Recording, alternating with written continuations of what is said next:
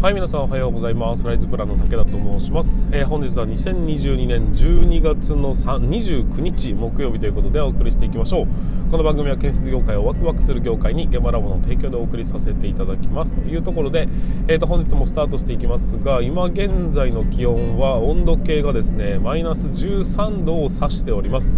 非常に寒い、えー、一日がスタートしそうなんですがこの今7時15分という朝なんですけどね、え、この時間の、えーと、ちょうど地平線上には綺麗な朝日が昇ってきてるような状態なんですよ。オレンジ色のね、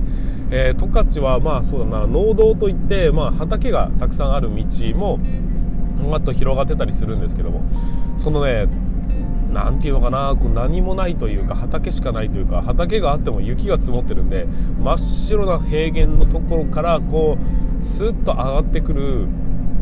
なオレンジ色の朝日っていうのはねまあ美しいなということで、えー。今はね、まあ、前は その美しさっていうのも今改めて感じるわけですけどももう昔昔はってその現場を動いてた時にはこの朝日が嫌いだったんですよね。なんかその一日始まっちゃうなみたいなその恐怖感というかやっぱりこうたくさんの職人さんが来て、えーと、慌ただしく動いていく時に段取りのミスがあっちゃいけないみたいなまあね若い頃は、えー、怖さがあった部分もあったんでその時の朝日っていうのはうわ朝になってしまったなというようなもう本当に本番迎えるなみたいなそういう気持ちになってちょっと怖かったというのもありますが今はね、え、改めて、え、ものすごく綺麗だなというふうに感じさせていただいております、えーとまあ、北海道といえばというか寒いところといえばでよく聞いたことあると思うんですけどもあの濡れたタオルをぐるぐる回すと凍るっていう 棒になるみたいな。それはですね本当なんですよ。本当にね濡れたタオルをぐるぐるって回すそのマイナス15度ぐらいかなでぐるぐる回すと本当にね直立するぐらいカチコチになっちゃいます。でそれと,、えーと、バナナで釘が打てるってあるじゃないですか。あれね多分ねマイナス20度ぐらいを超えてくるとおそらく可能になってくるんですが分かっていただきたいんですけど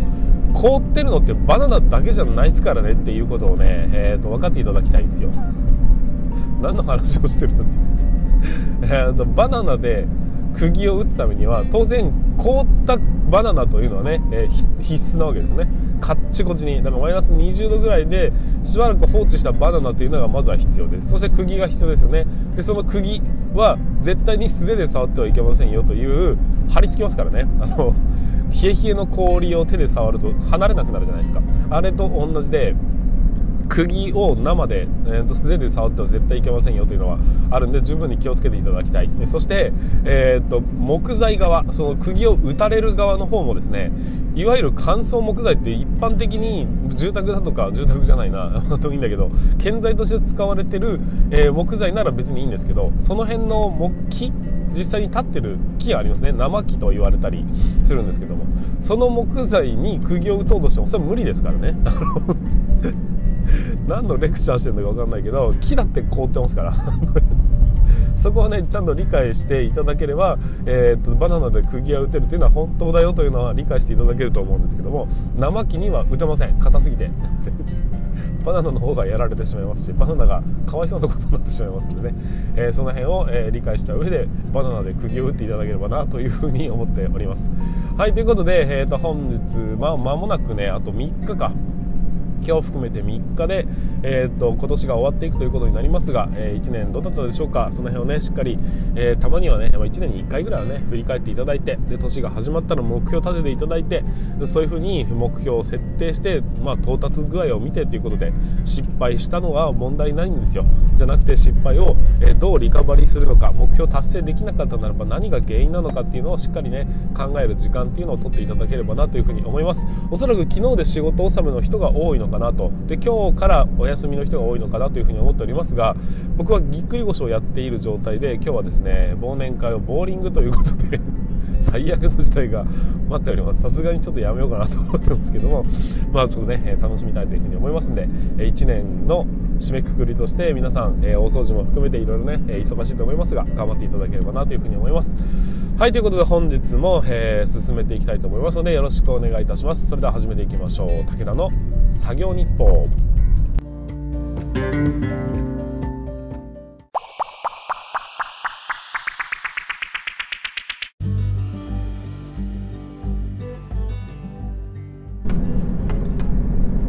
皆さんおはようございます。ライズプランの武田と申します。え建設業を持ち上げて楽しい仕事にするために YouTube チャンネル建設業を持ち上げる TV を運営したり現場ラボというサイトでは若手の育成働き方改革のサポートをしたりしております。えこの番組では建設業界のさまざまな話題や部下育成の話働き方改革の取り組みえ仕事力を上げる考え方などなど車で運転する空き時間を使ってお送りしております。なのでガーっていうね雑音聞こえると思いますがご容赦いただきたいなというふうに思っております。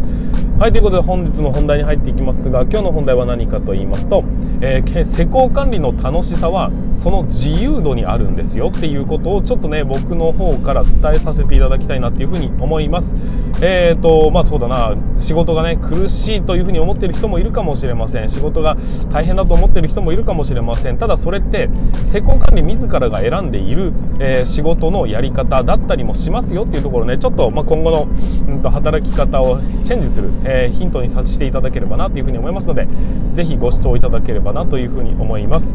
えーと、全然関係ありませんが、えーと、先日ツイッターで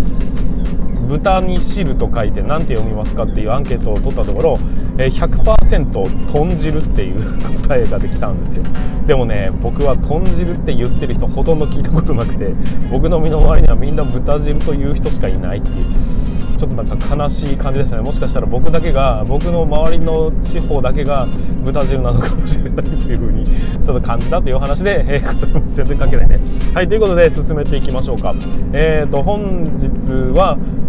えーと、現場監督施工管理の仕事は自由なんですっていうことを分かっていただきたいというところなんですよ。で僕はね施工管理って非常にね仕事の何て言うのかな振り幅が広いと言いますか。自分でやろうと思えばやれるしやらないといえばやらないという選択ができる仕事だというふうに思ってます。故に自由だなというふうに感じてるわけですよ、えーと、もっと平たく言うならば、えー、サボることもできます。しめちゃくちゃやることもできるんですよ。もっと言うと、えー、全然学学ばないでもなんとなくやり過ごすこともできるしすごい突き詰めていって成長を促すことだってできますよというふうに、えー、自分でね選択することができることがおそらくね施工管理のいいとこなんじゃないかなっていうふうに僕は思ってるんですよ。で昔のね僕の経験からまずはねお話しするんですが僕はまあいろんな所長の下について仕事をしたことがありますが、えー、とある所長はままずね A という所長がいました。でその所長はですね基本的に現場なんかほぼ出ないです。で現場に出ないどころか現場事務所にすらいないんですよ。でで現場事務所に来たかと思ったらずっとこう漫画読んでるんですね。で1日 終わって5時ぐらいになったら「じゃ帰るぞ」っつって帰っていくっていう。で本当に何もしてないんですよ。何もしてないんですがその建物をしっかりと竣工しまして今現在もしっかり稼働していて特に大きなクレームもないというような建物が完成しましたっていうそういうようなえ所長に就いたことがあります。で一方、えー、B という所長の下に着いた時にはどうだったかというとえー、もうあらありとあらゆるものを全てチェックリストでチェックをしていきます。でもうね、えーと、従業員というか、まあ、そのその下に部下が何人かいたんですが全員が夜中の2時ぐらいまで毎日残業というような状況。で朝ちゃんとね6時半とかには来て現場の点検をしてチェックリストを所長に提出しない限り 朝礼がスタートできないというようなそういう厳格な管理によって遂行されているそういう現場もありましたよとそのそういう建物も、えー、しっかりと、えー、竣工しておりまして大きなクレームが少ないよというようなそんな現場もあったりしました。この2つ、えーと、両者の、ね、所長は両方とも現場代理人であり現場所長なんです。で、えーと、片や全然仕事をしていないしていないように見えるじゃないです。本当にほとんど仕事をしてないんですよ。でも一方では自らものすごい仕事を作り出してものすごい働いていくんだけどでもね建物っていう風に見てみるとそんなに大きく変わらないんです。まあこれはあくまで民間のね建物の事例なので参考になるならないはあるかもしれませんがでも両者同じように現場監督であり施工管理をしているんです。だけど全然その仕事量って違うよねっていうところに、えー、僕はね自由度っていうものがあるというふうに思ってるんですよ、まあ、何を良しとするのかっていうところが、えー、一番のね肝になってくるんだっていうふうに思うんです。もっと具体的に言うならば例えばですけどもえーと、窓が、まあそんなえー、40本ぐらいつきますと、え 冊子屋さんが一生懸命こうつけていくっていうそんな作業があったとしましょう。その作業をしている傍らね、えー、丸1 1 つ目のパターンはそのつけていく片っ端から自分でもしっかりこう下げ振りを下ろしたりだとかレーザーを飛ばしてその、えーと、水平だとか立ちだとか出入りみたいなものを全部ねチェックしていくっていうやり方をサッシの数分だけチェックしていく、まあ、そうやってやることによってねちょっとね狂いがあったらこれちょっと是正してもらえませんかっていう風にして品質を上げていくことができるというようなそういう管理をすることもできますよね。で一方では、え特にチェックはしないが、えー、職人さんからなんかこれ収まりおかしくなるんだよななんか傾いてないかっていうふうにもしも言われたものだけをチェックしてああ傾いてますねっていうところだけを直してっていうふうにまあ省エネでいくようなタイプのチェックの仕方もあると思うんです。で何本か抜粋してチェックして問題ないねっていう風に言うパターンもあると思いますしそもそも何にもしないと, えーと、建物がなんとなくこう収まりが悪かったら収まりが悪かったなりに立ちが悪いなら悪いなりになんとなく収めてしまうかというようなやり方だってなくはないですよね、えー、それでも建物っていうのは立っていきますしまあ後ほどねクレームが来るかどうかは別として管理としては成立するといや成立するんですよ。でね僕は今回これに対して施工管理の良し悪しを言うつもりはないんです、えそれぞれ大切にしているものが違って管理の方針っていうのもやっぱ違う違うものがあるよねというふうに思うんです、えーと、サッシに関してめちゃくちゃ適当な人もいれば躯体工事に関してめちゃくちゃ完璧にやる人だっているわけですよ。でその完璧っていうレベルですら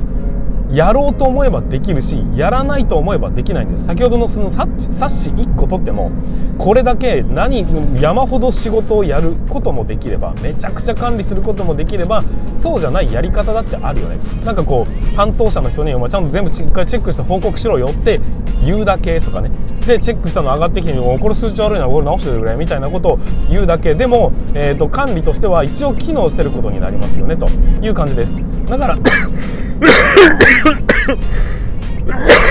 ごめんなさい。あ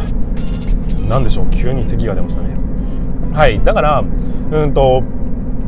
管理の仕方というのは結局自分次第なんです、えー、自分がやるべきだと思うからその仕事をやるのであって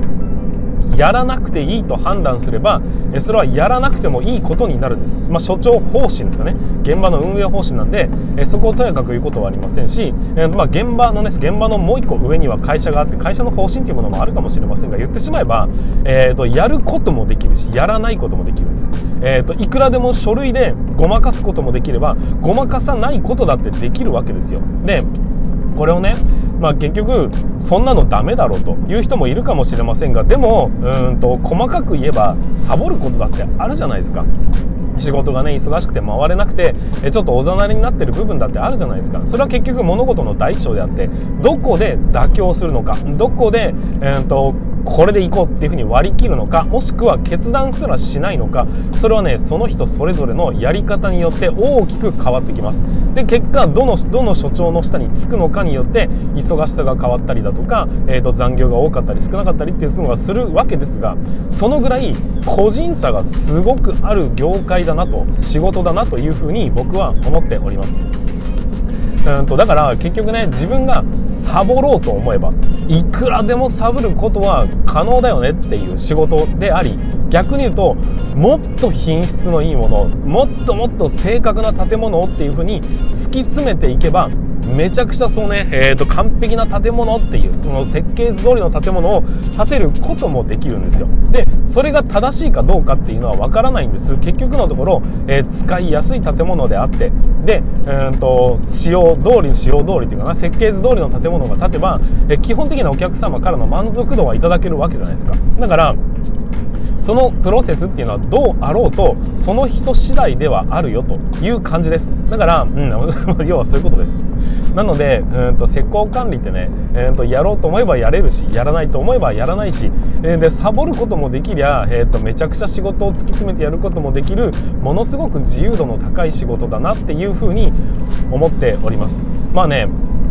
あのいろんな考え方があっていろんな人がいて、えーとまあ、それに対してねダメだという人もいるのかもしれませんがでも結局人それぞれになっちゃうんですよ。だってうんとやらないって決めたけど現場作業は全部やることもできるんですよ。やらないとは言ってもやることができる。つまり、えーと、全てを外注化するというか自分以外の人を動かすことによって遂行するということだって可能ですよね、えー、なんなら、えー、多分施工図を外注化するっていうのはまあ当たり前の話かもしれませんがそもそも施工管理ごと外注化することだってできますよね。下請けに投げるとか。あとはうんと派遣を雇うっていうのも結局あれは施工管理を外注化してることに他ならないわけで。だから自分の仕事はもう言ってしまえばです。限りなくゼロにすることだって可能といえば可能なんです。あの若いうちに今ね辛いというふうに感じる人というのは結局はですねまだやらされ仕事自分で決めることができないそのサボるかやるかを自分で采配することができないから多分ね苦しいんだと思うんですよ。で中堅に行ってるけど苦しいと思ってる人っていうのはおそらくですが頭がねちょっと固めなんじゃないかなっていうふうに思うんです。今まで先輩がやってきたこと、えー、と教えられたことは全部やらなければいけないことだというふうに思い込んでしまってるので結果仕事量がうんと高い基準の人に合わせてしまうというやり方をするんで辛いと思ってるんじゃないかなっていうふうに思うんです。だけど自分の考えで、えー、これはやるべきこれはやらないべきっていうのをしっかりと精査することができるならばどこまでも他の人にね出すこともできるし自分でやることもできます、えー、何もやらないという方針でも建物ってね割と立っちゃうというのもあったりするんですよ。だから、えーと、いろんなことを考えた上でね、え自分ってねどういう建物を建てるというか、えどういうふうな方針でいくのが自分らしさなのかもしくは、えーと自分はね何を大切にしているのかっていうところをしっかりと考えてそれを行動に移すことも可能な、えー、そんな職業が施工管理だというふうに思いますんで頑張ってもいいし頑張らなくてもいいし早く帰ってもいいし遅くまでやってもいいしっていうのをうんとちゃんとね頭を使って考えていけば選ぶことができるようになってくる仕事なんだよってなんか所長って楽そうだなって思ったことありません？それはまさにそういうことなんですよ。所長そこの所長は、えーと、楽な管理をね自分が極力うんと、責任を取るポジションであって実務はこいつらに任せるんだという方針で行く所長なのかもしれないです。だけど所長自らがめちゃくちゃ忙しくしてる、え人たちもいるわけですよね。だから自分で結局選ぶことができる。そういう自由があるのが、え施工管理であって僕はねそこがすごく楽しいところなんじゃないかなっていうふうに思うんです、えやる気が起きないなっていう時だってあるじゃないですか。そういう時には、えそれなりの管理もすることはできるしやんなきゃいけないというふうに自分が思うならばどこまでも、成長するためにいろんな知識をね手に入れることもできるだから結局は全て自分次第で 進めていける仕事になりうるものなんだよというふうに考えていただきたいなというふうに思っております。はいということでちょっとね、えー、何回も同じようなことを繰り返してしまったりした気がしなくもないですが、えー、ご容赦いただきたいというふうに思います、えー、最後までご視聴いただきまして本当にありがとうございました。今日はね、え仕事の考え方施工管理って実は自由だと思いますよっていうところをお話しさせていただきましてなんか異論反論が、え起きそうな気もしますがえー、まあね参考になるなっていうふうに思った部分があるんであればぜひね、えー、自分の、えー、行動に少しでもつなげていただければなというふうに思っております。だから他関係ないからね自分だからねっていうところを分かっていただければなというふうに思います。はいということで、えー、最後までご視聴いただきましてありがとうございました。また明日の放送でお会いいたしましょう。あそんなこんな、えーと、僕はですね4月20うんじゃ4月で来年の4月と6月に2023年新人スキルアップ研修ということでオンラインの研修を行っております、えー、概要欄の方にリンクも貼ってありますんで、えー、実務を教えるためのオンラインの研修ということで、えー、日本唯一ということになりますんで多分ね。なので、えー、ぜひご参考にしていただければな是非参加していただければなというふうに思っております。はいということで本日も最後までご視聴いただきましてありがとうございました。また明日の放送でお会いいたしましょう。それでは全国の建設業の皆様本日もご安全に。